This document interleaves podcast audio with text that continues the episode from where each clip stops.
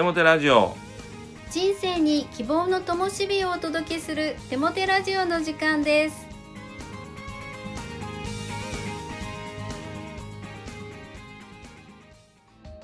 皆さんお元気ですね？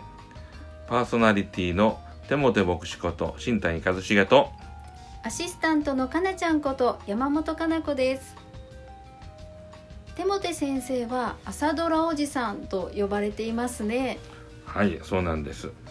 えーもう朝朝ドラを見始めてもう何十年となるでしょうか、えー番組が変わるごとに見ないぞ見ないぞと言いながら、え見てしまっています。そして今の「らんまん」も本当に楽しみなんですね、えー日本の植物学のお階層のようなですね、えーあの牧野富太郎をテーマにしたらんまんです。雑草という名前の雑草はいない雑草にも一つ一つ名前があって、えー草として立派に、えー生きているそれぞれ役に立っているというそんなメッセージを朝から見て感動し強められています、えー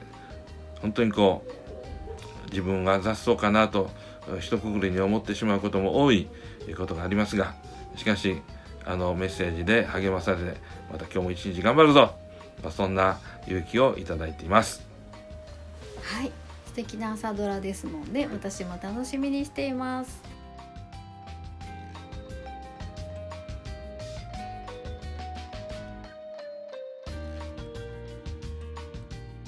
今日のゲストは岐阜純福音教会の小山大壮先生ですこんにちはこんにちは。よろしくお願いします。よろしくお願いします先生の救いに至るお話をお聞かせいただけますか？はい。それでは私の救いの経験を短くお話ししたいと思います。私は1953年7月5日に広島に生まれました。高校を卒業して防衛大学という自衛隊の大学に1972年にえ入学しました。でもクリスチャンになるなんて思いもしませんでした。でも英会話クラブに入っていたんですけれどもそこに宣教師さんアメリカ人の宣教師さんが6月のある日に立ち寄られてああ宣教師さんっていらっしゃるんだなと思ったんですでその方を通して2人の4年生2人の先輩が5月にクリスチャンになっていたんですねでたまたま私と同じ寮に住んでいらっしゃる方で、まあ、自衛隊ですので、まあ、大隊と呼んでるんですけど5つあるうちの3番目の大隊でこのお二人は1階に住んでて31中隊所属私は4階で34中隊所属でしたけれどもこの2人のクリスチャンの方々が屋上で、えー消灯時間の後あ同級生や下級生を呼んでイエス様を明かししておられたんです。で私は、まあ、夏の訓練がありましたので9月からこの先輩2人の屋上集会なるものに顔を出すようになりました。といっても私と3人だけの時間がほとんどでしたけれどもで私はギデオン教会でタダでいただけるあの英語と日本語の対象の聖書を手にして新約聖書を一生懸命読んでこの2人をやめやり込めてやろうと思ってあの矛盾探しに読んでたんですがとってもいい4年生であ親切な方々で普通だと天皇陛下と奴隷のような違いのあの4年生1年生のはずなのに私の人格を認めてくださってでとても良い方々だったのでまあ私はあ彼らと喜んで付き合うようになりました。そして聖書の疑問にいろいろと答えてくださる先輩でした。それでも聖書を読んでいくうちにこのイエス・キリストを信じるということは奇跡を信じるということだなと思わされました。福音書の中にたくさんのイエス様の奇跡が出てくるからです。信じがたいような奇跡がいっぱいありました。それとキリスト教の牧師ってこんな本からよく説教ができるなっていうのが あの聖書を読んだ時の最初の印象でした、まあ、そんなこんなで12月のクリスマスの時期がやってきたんですけれどももう宣教師さんからクリスマスディナーに招かれて12月23日に先輩2人そしてもう1人3年生の先輩1人と私と少年工科工科学校という自衛隊の高校の学生さんすでにあの北海道でクリスチャンだった学生で集まりました。でそこにあの日本人のクリスチャンのビジネスマンの方当時山一証券というのがあったんですがあそこで勤めてた方がどのようにして自分がクリスチャンになったかということを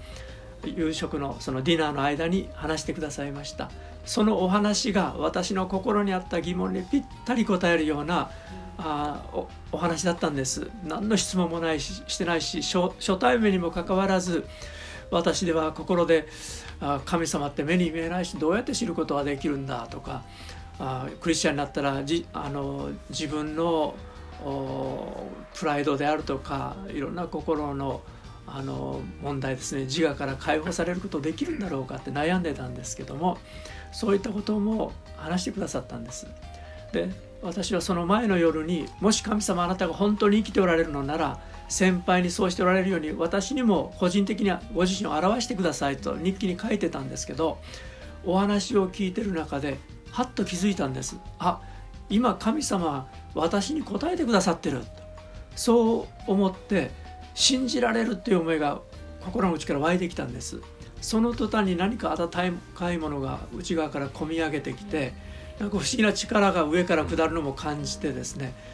えー、今晩信じたいと思ったんですね。でその方のお話が終わって「お祈りしましょう」と宣教師さん言われて2人の先輩が祈ったんですが誰も私に「イエス様信じませんか?」という方はなかったんです。でも十分心が燃えていたので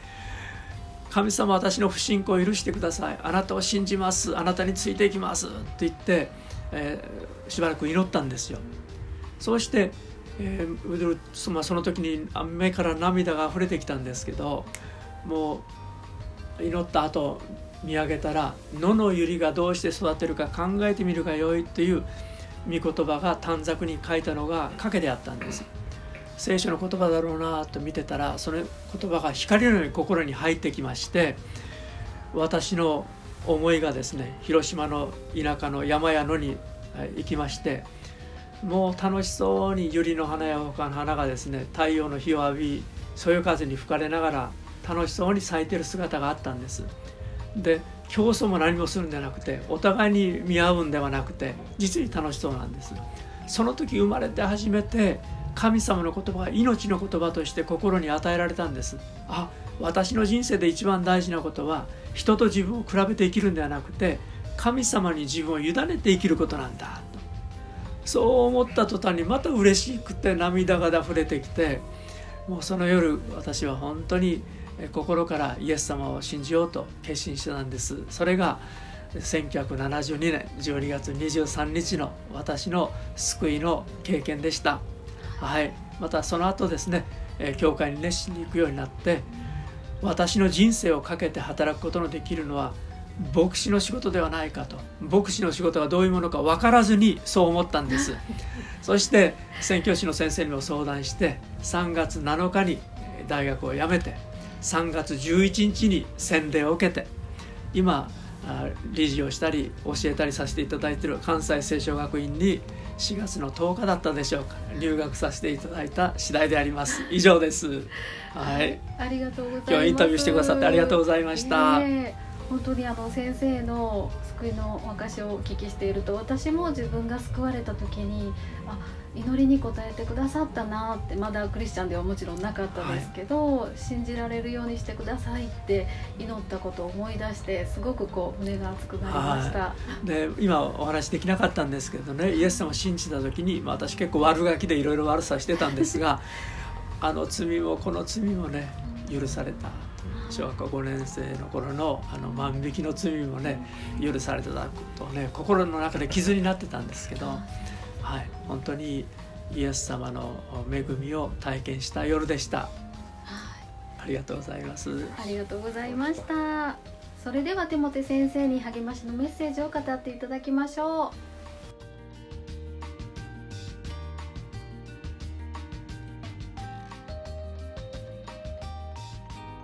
小山先生貴重な体験談ありがとうございましたもう30年以上前になりますね私が聖書学校で学んでいる時小山先生も教師としてその学校に来てくださいました。親切にそしてまた優しくそしてまた深く聖書を教えてくれました。感謝をいたします。さて励ましのメッセージに入っていきたいと思います。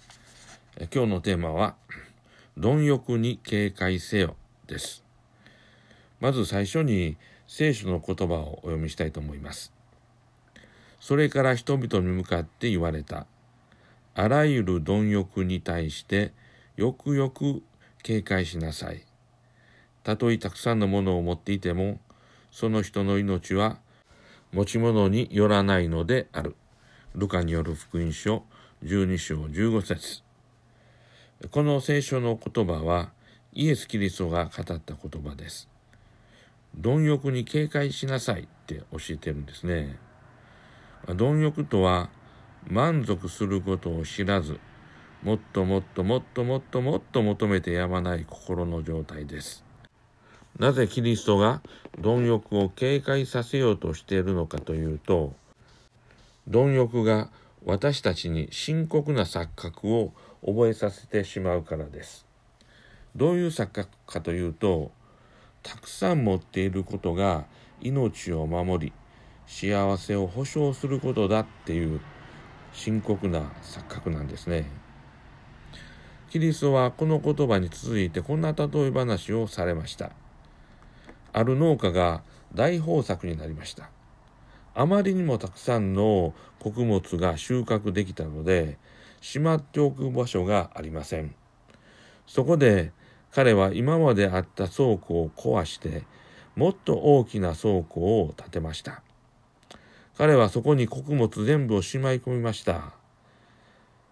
彼はにっこり笑って心の中で言うんです。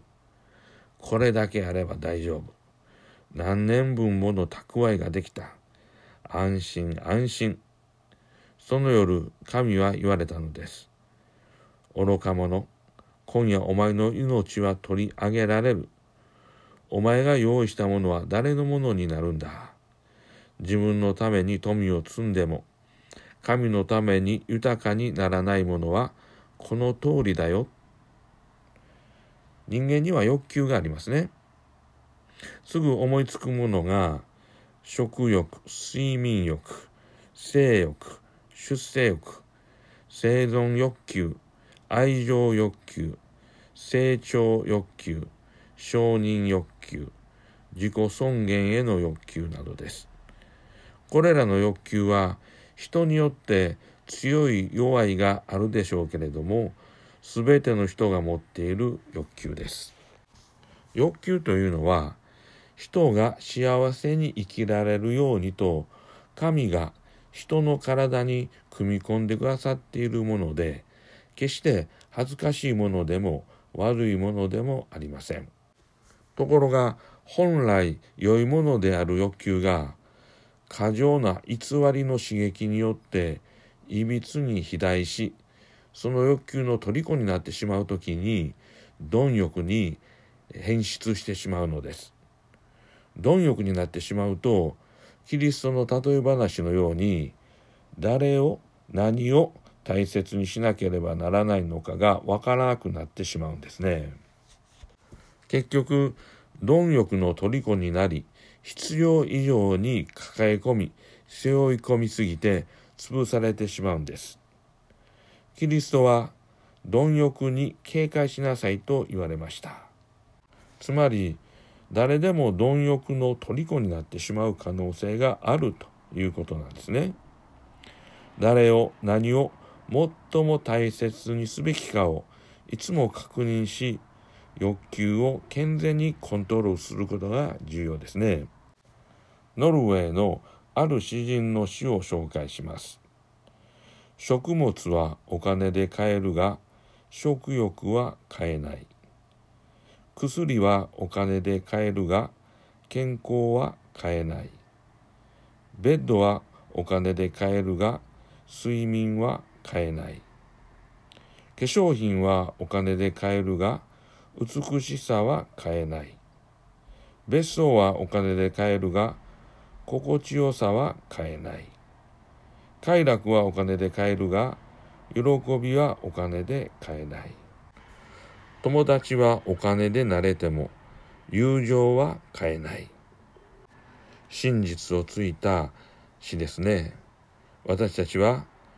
お金で買えるものは買えたらいいでしょうけれどでもお金で買えないたくさんのものがあるということを私たちは覚えておきたいと思うんですね。貪欲はお金で全て手に入れられるという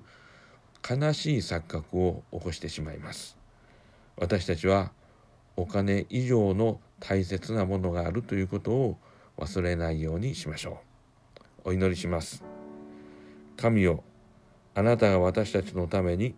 体に組み込んでくださったたくさんの良い欲求を感謝します。その欲求を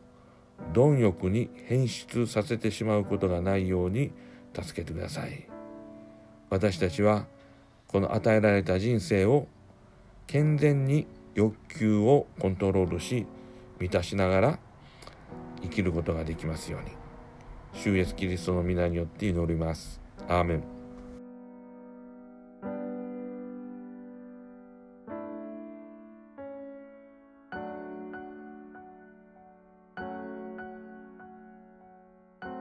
今月の賛美は登坂淳子さんのアルバム「YourSongs 美しい世界」により「私のすべてを」ですどうぞ。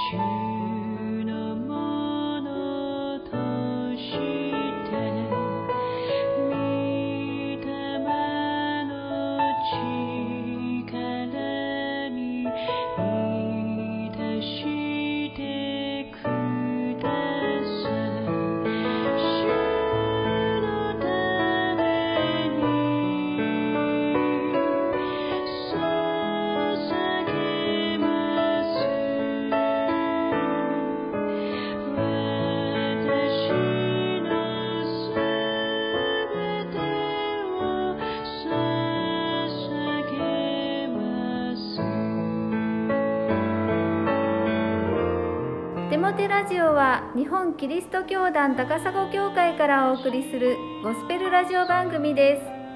す。それではまたお会いしましょう。皆さんの祝福をお祈りしています。お元気で。